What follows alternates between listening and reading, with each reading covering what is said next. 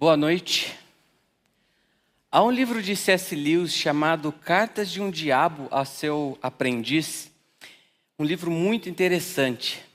E ali um diabo super experiente procura ensinar, acompanhar, mostrar algumas estratégias para um diabinho ainda novato, inexperiente.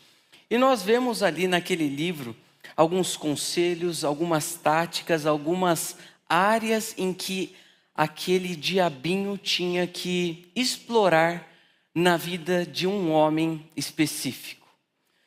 E, obviamente, que se trata de uma ficção, e nós não podemos formular alguma doutrina em cima de um livro como esse. Mas é super interessante na leitura desse livro observar como que Muitas vezes o diabo procura nos seduzir, nos enganar, nos levar a alguns pensamentos. E eu quero ler com vocês alguns trechos do primeiro capítulo desse livro, em que, lembrando, é um diabo discipulando, na espécie de um discipulado de um, do inferno, a um diabinho aprendiz, visando a destruição na vida de um homem. Querido Vermebil, é com pesar que recebo a notícia que seu paciente converteu-se ao cristianismo. Não há motivo para desespero. Centenas de adultos convertidos foram recuperados depois de uma breve temporada ao lado do inimigo, que no caso é Deus, e agora estão conosco. Todos os hábitos do paciente, tanto mentais quanto temporais, ainda estão a nosso favor. Hoje em dia, um de nossos aliados é a própria igreja. Portanto, esforce-se para alcançar a decepção que certamente acometerá durante suas primeiras semanas na igreja.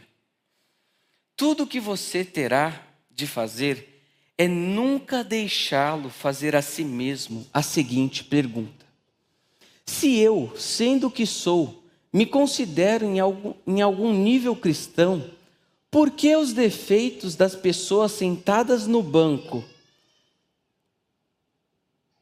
deveriam ser prova de que a religião delas é pura hipocrisia? O que ele diz, mesmo de joelho, ele continua, sobre seus pecados, não passa de conversa fiada. No fundo, ele ainda acredita que tem bastante crédito junto ao inimigo por ter se convertido. E pensa que demonstra grande humildade e condescendência ao ir à igreja, com aqueles conhecidos vulgares e presunçosos. Certamente um dos locais em que nós enfrentamos grandes dificuldades, grandes decepções, é dentro da própria igreja, no convívio entre os nossos irmãos. E eu faço uma pergunta é, para mostrar como que isso daqui faz parte da sua vida. Tem alguém aqui na igreja que você tem dificuldade de lidar? Não precisa olhar para ela. Há um pastor que tem feito um certo sucesso nas redes sociais por responder uma série de perguntas, as mais variadas possíveis, em um período de no máximo 15 segundos. E uma dessas perguntas é a seguinte: Pastor, já sofri duas decepções na igreja, o que eu faço? E ele responde: Uai, já se prepara para a terceira. Talvez essa seja a sua realidade hoje dificuldades, brigas, contendas com os irmãos na fé. Mas onde o conflito realmente mora? Qual que é a raiz dessas brigas, dessas confusões que nós não conseguimos nos livrar? As confusões e brigas que nós vivemos inseridos nelas? Eu pretendo olhar com vocês hoje duas guerras que nós podemos nos meter. Vou falar da guerra dentro de nós e da guerra acima de nós. uma guerra no plano horizontal e uma guerra no plano vertical. Primeiramente, vamos falar sobre a guerra dentro de nós. Estamos na série de Tiago e hoje vamos abordar Tiago 4, do 1 ao 6. Versículo 1 começa assim: De onde vêm as guerras e contendas que há entre vocês? Não vêm das paixões que guerreiam dentro de vocês? Nem tudo é culpa do diabo.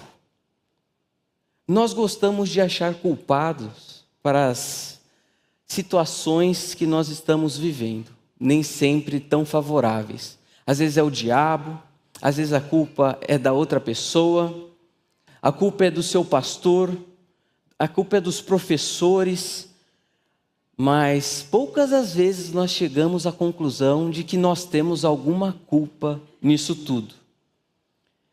E nem tudo é culpa do diabo, tá bom? E Tiago aqui está apresentando que nós somos responsáveis por grande parte dos problemas em que nós estamos inseridos, dos problemas e dificuldades que passamos com os nossos irmãos. Quando ele apresenta aqui guerras, contendas, nós estamos tratando de polêmicas, disputas, guerras para aniquilar o inimigo, atritos pessoais, debates políticos. Perceba que o ambiente em que eles estavam envolvidos não era algo tão agradável assim. E pasme, você não é inocente. O problema não é o outro. Você também faz parte do problema. E Tiago apresenta que o, o que está por detrás dessas brigas, dessas guerras, dessas contendas, é a paixão que está presente em cada um de nós, que guerreiam os nossos membros. Paixão, a palavra usada aqui é de onde nós tiramos a nossa palavra hedonismo, que significa um intenso prazer ou gozo. É aquilo que você sente tamanha alegria, conforto e satisfação, que você, para proteger aquilo, é capaz de fazer qualquer coisa, inclusive passar por cima dos seus irmãos. Eu me lembro que uma vez realizei uma dinâmica com um grupo de adolescentes que consistia em entregar para cada um uma bexiga cheia e um palito de dente. Então, nós entregamos ali um para cada um falamos para eles esperarem, não falem nada, não façam nada, e então explicamos qual que era a dinâmica, que era a seguinte: o objetivo é, vamos dar um minuto para vocês, o objetivo é permanecer com a sua bexiga intacta, somente. Esse era o objetivo. Então nós contávamos até três um, dois, três, e o pessoal saía se matando. Era palito de dente para todo canto, por olho, todo mundo estourando tudo. Até que então aparecia o um menino todo orgulhoso, todo feliz. Ah, ganhei, olha aqui a minha bexiga intacta. Então nós reunimos o pessoal e perguntamos: qual que era o objetivo? Permanecer com a bexiga intacta. Vocês pararam para perceber que vocês não precisavam fazer nada para ganhar? Se vocês tivessem ficado, ficado parados, vocês todos ganhariam. Ué, o fato de eu ter entregado um palito de dente não significa nada. Você saiu matando o pessoal porque você quis. Porque você é mal. Todos poderiam sair ganhando naquela situação. E fato é que todos nós temos a nossa própria versão de bexiga. Aquilo que, para protegê-la, nós somos capazes de ferir, machucar, passar na frente, estamos dispostos a fazer qualquer coisa para proteger aquela nossa versão de bexiga, aquilo que é a sua paixão, aquilo que é o seu prazer, aquilo que você ama em uma proporção muito elevada. Aquilo que você diz, nisso ninguém toca, nessa área não, nisso não. E é provável que alguns de vocês já tenham, é, nesse momento, pensado qual que é a sua própria versão da bexiga. Eu trago aqui algumas apenas a nível de exemplo, mas vale a pena a reflexão sobre o que, que é que você é capaz de lutar com todas as suas forças para proteger. Pode ser seu conforto, como é ruim quando pedem para você sair da sua zona de conforto para realizar alguma coisa.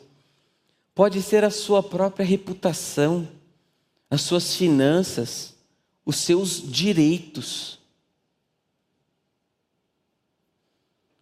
a sua opção política. Você pode ter uma. Mas até que nível você leva isso?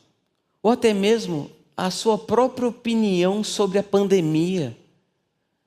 Nós percebemos ultimamente como tem se criado guerras, atritos, brigas, porque um é a favor de uma coisa, o outro condena outro, um acha que tem que ser desse jeito, tudo bem. Mas quando se leva isso até as últimas consequências para se provar certo, Talvez essa seja a sua bexiga. Calvino diz, rimando, que eles tiveram seus conflitos acalorados porque permitiram que os seus deleites prevalecessem intocados. Verso 2: Vocês cobiçam coisas e não as têm, matam e invejam, mas não conseguem obter o que desejam vocês vivem a lutar e a fazer guerras. Há uma dificuldade aqui de traduzir esse texto por conta do, da falta de pontuação no texto original. Assim, os estudiosos propõem várias alternativas, várias traduções diferentes. Uma dessas opções é a seguinte, que é bem razoável, é bem viável olhar desse jeito. Você cobiça e não tem. Então, consequentemente, você comete assassinato. E você está com inveja e não pode obter. Então você luta e briga. Trata-se de um linguajar extremamente violento para mostrar como que aquela situação de atrito tinha chegado. Alguns pensam que o texto está tratando, inclusive, literalmente. Alguns olham para esse texto e chegam à conclusão de que havia de fato é, homicídio no relacionamento entre os irmãos. Mas nós podemos olhar, e essa talvez seja uma opção mais é, viável, olhar como uma metáfora para o efeito devastador da hostilidade do relacionamento entre eles, dessa hostilidade desenfreada. Continuando, não tem porque não pedem. Verso 3: Quando pedem, não recebem, pois pedem por motivos errados, para gastarem seus prazeres é um lembrete de que os crentes devem pedir a Deus o que buscam e não lutar uns contra os outros para obter aquilo que eles desejam. Tiago não está sugerindo aqui que Deus é aquele é, é alguém responsável por responder cada capricho e às vezes caprichos até pecaminosos do coração do homem. Você está com uma vontade, pede a Deus, que é Ele quem vai responder.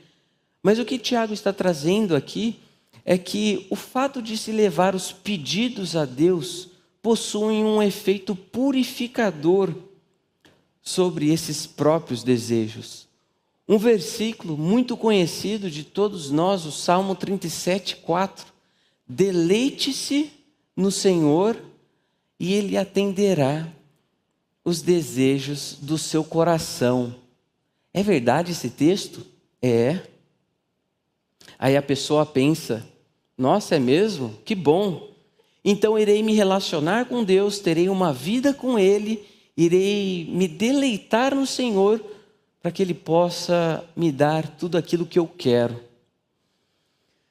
Mas o fato é que nós temos que levar em consideração a, a primeira proposição, a primeira parte desse versículo.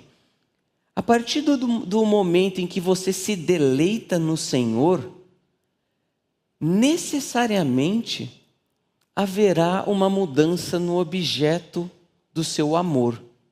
Isso que é a ideia do, do purificar das suas intenções quando elas são levadas a Deus.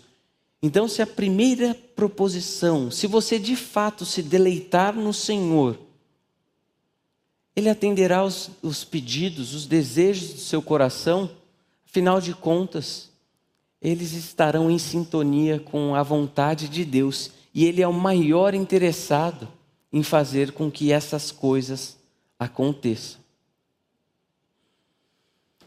E Tiago nos lembra também de que eles precisam pedir para receber.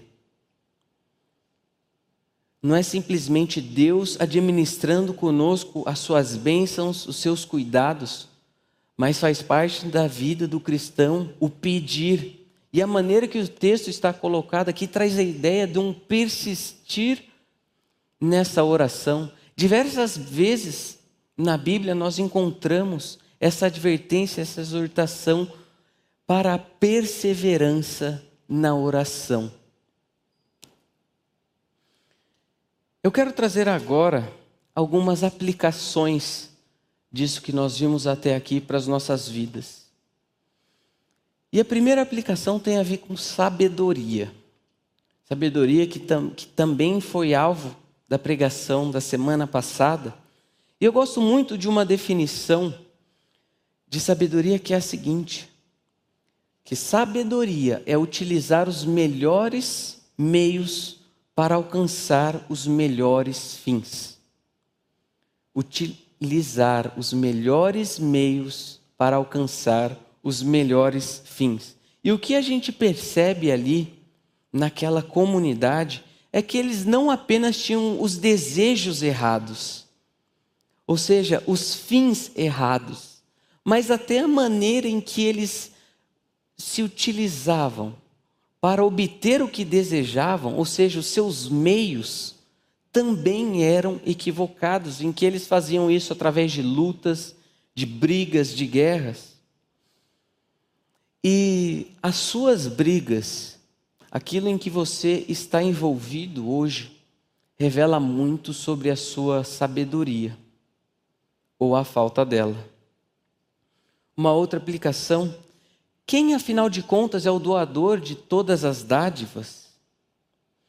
Quem efetivamente pode dar tudo aquilo que nós precisamos?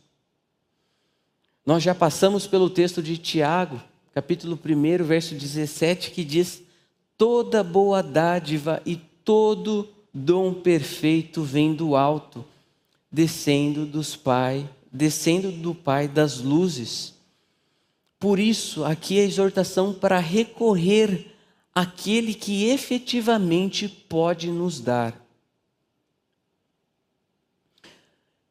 Uma outra aplicação: Deus é o maior interessado em compartilhar conosco das suas bênçãos. E Ele está mais interessado na sua vida do que você mesmo. E nós deixamos de experimentar muitas coisas em termos de transformação de caráter e até mesmo de muitas dádivas celestiais, simplesmente pelo fato de nós não pedirmos. Deus está pronto para dar, mas nós não pedimos, então não recebemos. Portanto, você não desfrutará de tais bênçãos. E até mesmo a persistência em algum aspecto da sua vida que precisa de transformação do caráter, se você não pede, será mais difícil você receber. Há uma frase, talvez alguns de vocês conheçam, que é a seguinte: Não fale com um palhaço, fale com o dono do circo. E eu acho que essa frase é bem válida para o que nós estamos vendo aqui, porque muitas vezes tentamos resolver o problema com aqueles que nada podem fazer para mudar a situação. Portanto, vá direto na fonte, na igreja e no Senhor também. Entretanto, pessoal, a guerra não se limita ao plano horizontal, simplesmente nos conflitos que nós temos com os nossos irmãos. Há uma outra guerra em que nós podemos estar inseridos, e essa é muito mais séria. E eu também disse que essa guerra nós estamos envolvidos necessariamente a partir do momento em que nós estamos envolvidos com a primeira. Então, se você acha que você tem apenas guerras e contendas com seus irmãos e para por aí, eu quero apresentar a encrenca que nós nos metemos quando nos envolvemos com isso. Por isso eu chamo agora, e é a segunda parte, de a guerra acima de nós. Verso 4. Adúlteros vocês não sabem que a amizade com o mundo é inimizade com Deus? Quem quer ser amigo do mundo, faça inimigo de Deus. Nós podemos declarar guerra contra Deus. Já parou para pensar como isso é sério? E Tiago está classificando aquelas pessoas que estão se comportando de maneira egoísta dentro da igreja, dentro do convívio com os outros crentes de adúlteros. E esse é um termo é, tomado com um empréstimo da literatura profética lá do Antigo Testamento. Você se lembra quando os profetas condenavam é, algum, a nação por conta do seu envolvimento com a idolatria, ao passo que afirmavam adorar a Deus, eles eram chamados de adúlteros. E aqui Tiago está trazendo esse termo, trazendo um peso muito grande.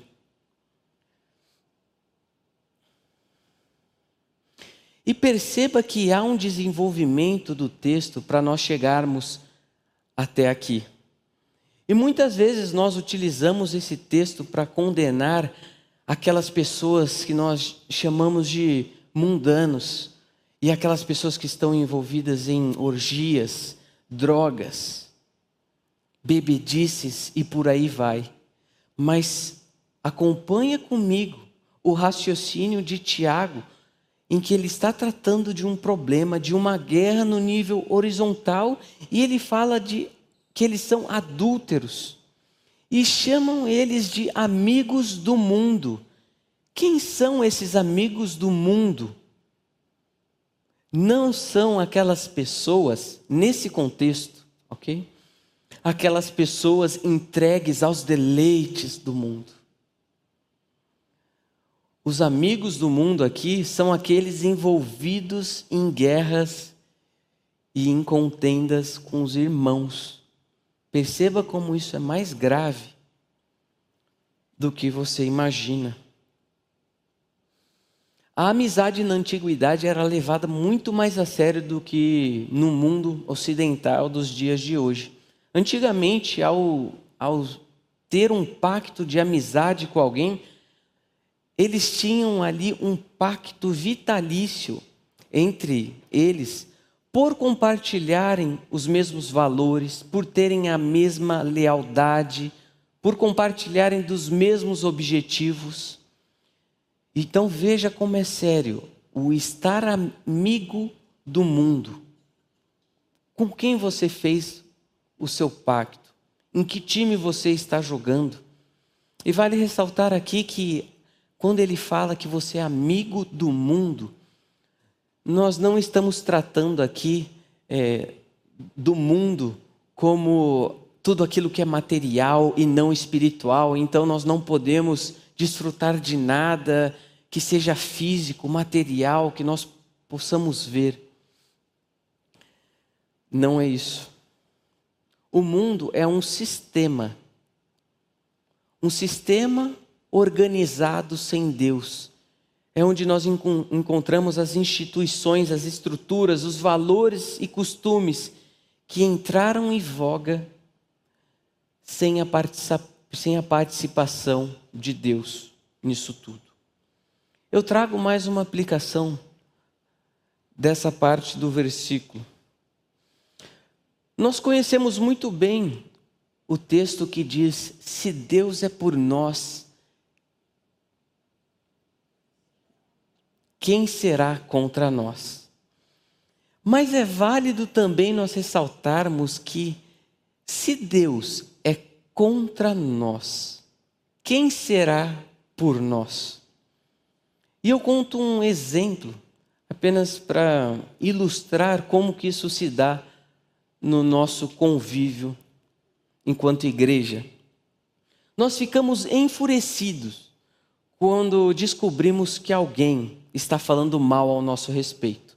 Quando alguém contou alguma mentira sobre nós, nós ficamos arrasados, destruídos, enfurecidos e fazemos questão de acertar com cada uma das pessoas que tiveram acesso a essa informação falsa para colocar a, a verdade para eles.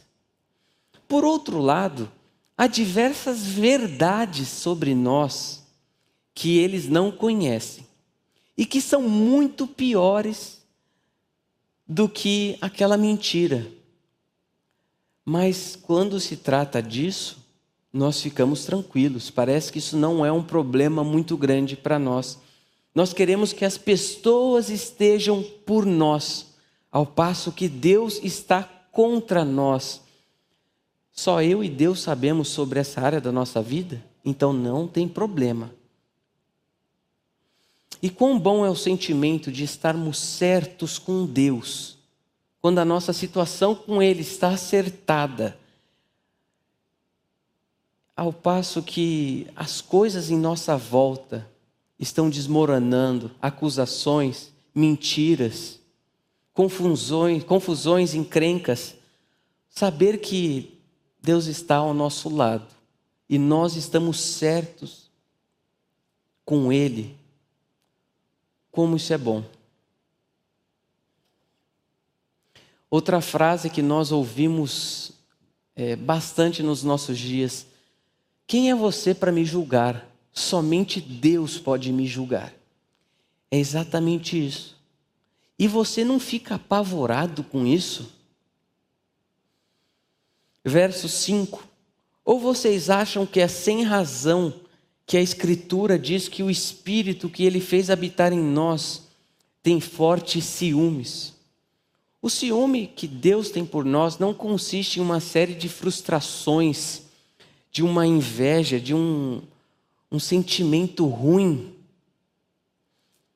mas é uma virtude, é algo louvável, pelo fato de se preservar e cuidar daquilo que é precioso. As pessoas casadas que não sentem ciúmes com a intrusão de um estranho, de um adúltero no lar, essa pessoa sofre de uma falta de percepção moral.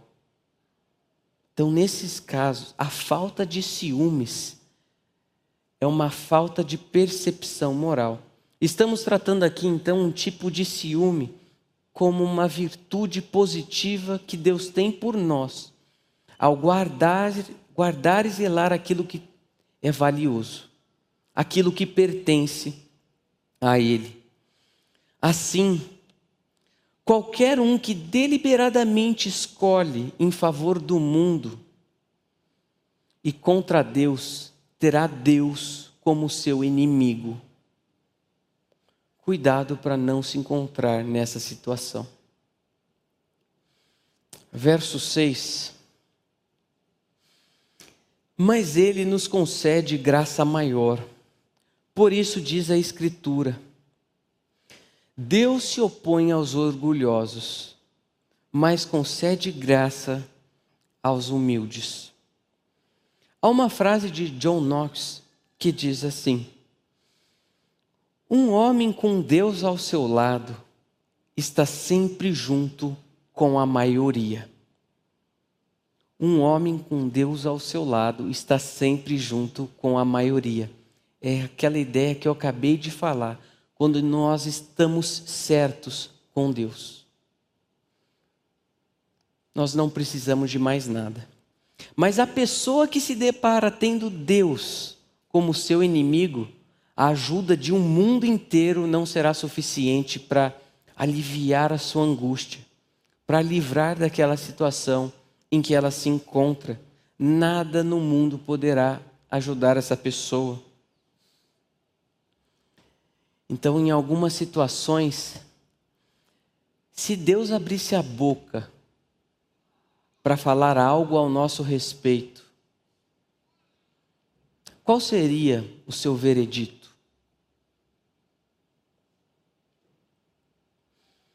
Os orgulhosos que aparecem aqui nesse versículo como sendo aqueles que Deus se opõe, são aqueles que nutrem esse sentimento dentro da igreja, o sentimento que a gente tem trabalhado até aqui da, do conflito no plano horizontal que resulta na guerra vertical. Essa pessoa que é a soberba, o que estão nutrindo esse tipo de conflito, de guerra, de confronto dentro da igreja. Essa pessoa encontrará a oposição de Deus, vão encontrar a resistência por parte do Senhor. Por outro lado, os humildes são aqueles que deixam de lado essas disputas. Esses encontrarão o favor, a graça de Deus.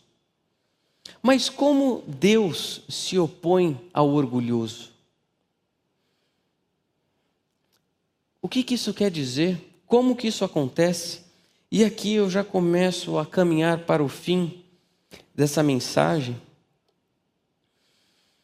Que preste atenção como que isso se dá na prática, muitas vezes. Deus pode pegar o arrogante e suprimir a sua graça na vida deste, permitindo que ele fique entregue a si mesmo. E essa pessoa entregue a si mesma, ela vai cair. E quando a pessoa cai, ela vai aprender a ser alguém misericordioso, compassivo, perdoador com seus irmãos. Há alguns momentos em que Deus pega o arrogante e deixa ele por conta própria. E o modo de Deus tratar na vida dessa pessoa a didática de Deus no tratamento com ela é justamente: vai lá. Final de contas, ele não encontrará com a graça de Deus, que inclusive coloca algumas cercas que nos impedem de quebrar a cara. Mas sem isso, grande será a queda. Mas às vezes essa queda para o arrogante seja lá de que modo isso aconteça, tem um valor inestimável para que ele aprenda a olhar as pessoas de uma maneira diferente. Quem sabe ali com o sofrimento, com a dor, provando a, própria amargura do seu pecado. Aí então ele vai passar a olhar com os outros, aos outros com uma maior humildade com compaixão, bondade, graça. Charles Spurgeon conta que em uma viagem de trem que ele estava fazendo, havia uma pessoa próxima a ele com os seus dois pés esticados, apoiados na poltrona da frente. Nisso, o comissário passa por ele e diz: Essa poltrona não foi feita para você colocar as suas botas sujas. E foi duro com ele. E então saiu. Spurgeon conta que esse homem é, vira para ele e diz: Ele jamais teria me tratado assim se alguma vez ele tivesse quebrado a perna em duas partes.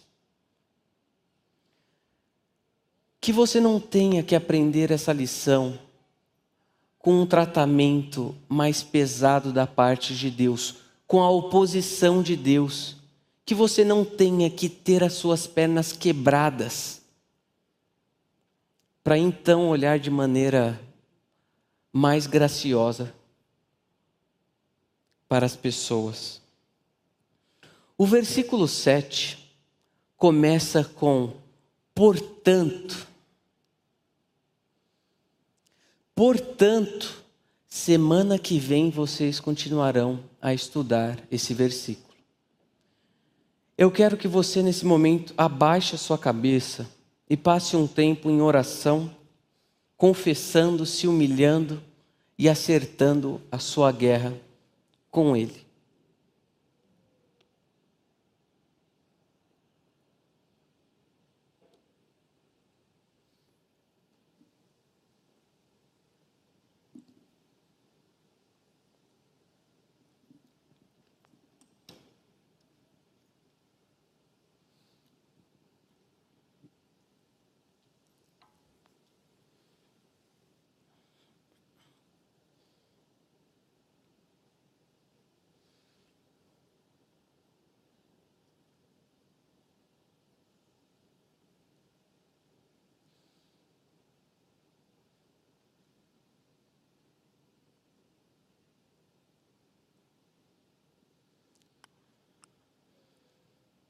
Senhor, nós reconhecemos o nosso orgulho, nós reconhecemos que temos paixões dentro de nós, que nós colocamos em um lugar que não deveria estar. Nós sabemos que grande parte do conflito e das dificuldades que encontramos aqui na igreja são como resultado de um apego desenfreado a isso.